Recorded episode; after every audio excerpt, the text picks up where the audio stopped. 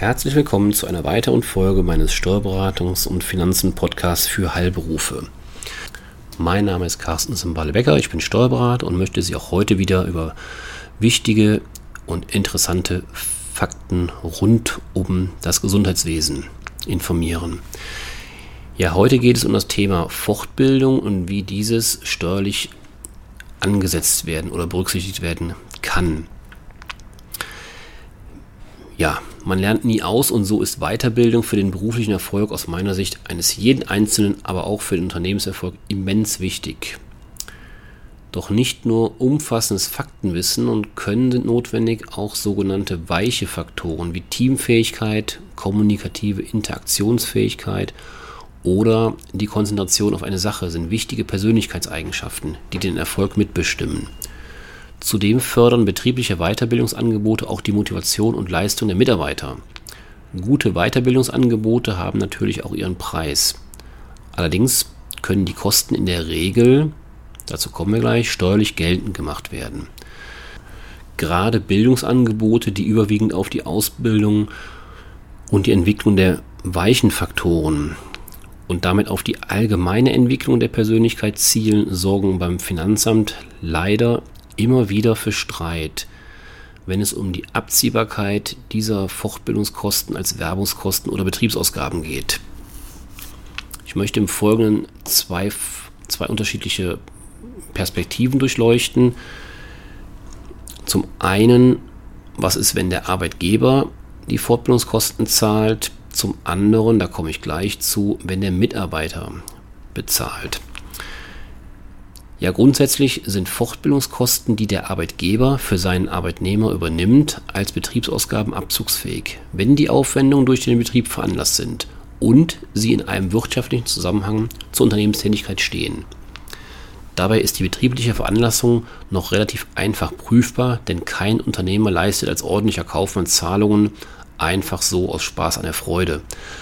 Beim wirtschaftlichen Zusammenhang zur Unternehmenstätigkeit geht es jedoch um die Frage, wem nutzt die Weiterbildung? Überwiegt der eigenbetriebliche Vorteil oder der private Persönlichkeitsgewinn beim Arbeitnehmer? Der Unternehmer kann zwar die Kosten in beiden Fällen als Betriebsausgabe abziehen, doch für den Arbeitnehmer können die Kosten zu Arbeitslohn werden. Denn zum Arbeitslohn gehören auch nicht materielle Vorteile, die einem Arbeitnehmer zugutekommen steht der private Persönlichkeitsgewinn des Mitarbeiters über dem eigenbetrieblichen Vorteil, handelt es sich dem Grunde nach um Arbeitslohn. Aber auch dann können die Aufwendungen unter bestimmten Voraussetzungen steuerfrei und somit sozialversicherungsfrei belassen werden. So sind Aufwendungen bis 110 Euro pro Mitarbeiter steuer- und sozialabgabenfrei, wenn es sich um eine Betriebsveranstaltung handelt. Davon maximal zwei pro Jahr.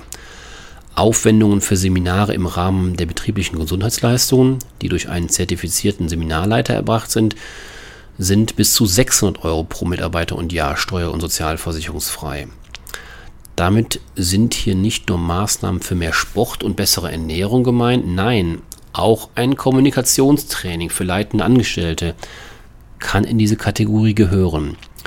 Immerhin beeinflusst die Kommunikation zwischen Chef und Mitarbeiter, aber auch zwischen den Mitarbeitern selbst nicht unwesentlich das Arbeitsklima und damit die Gesundheit jedes Einzelnen. So, die zweite Kategorie greift, wenn der Mitarbeiter die Fortbildungskosten trägt.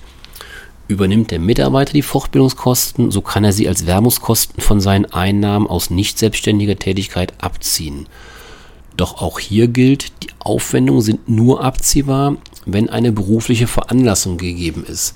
Das heißt, die Aufwendungen objektiv mit der Tätigkeit des Arbeitnehmers zusammenhängen und subjektiv seiner Arbeitsleistung und seinem beruflichen Erfolg förderlich sein können.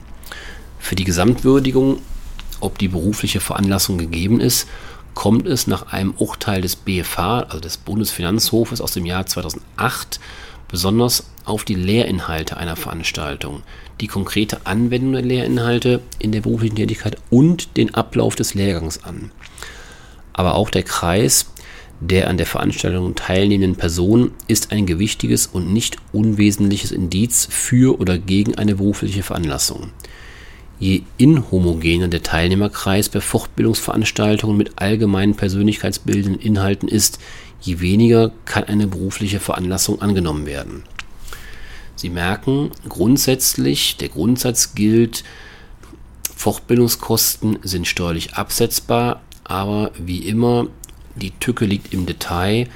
Das heißt, wenn es sich nicht um ganz klassische Fortbildungskosten, ich nenne es mal Abrechnungsseminare ähm, als Beispiel oder fachliche Seminare handelt, sondern vielleicht eben, wie gesagt, Seminare, die sich eher mit der Persönlichkeitsentwicklung desjenigen, entweder Mitarbeiters oder auch ihre eigenen betreffen, dann sollten Sie ganz genau hingucken und vorprüfen, ob sich diese Seminarkosten ähm, steuerlich absetzen lassen.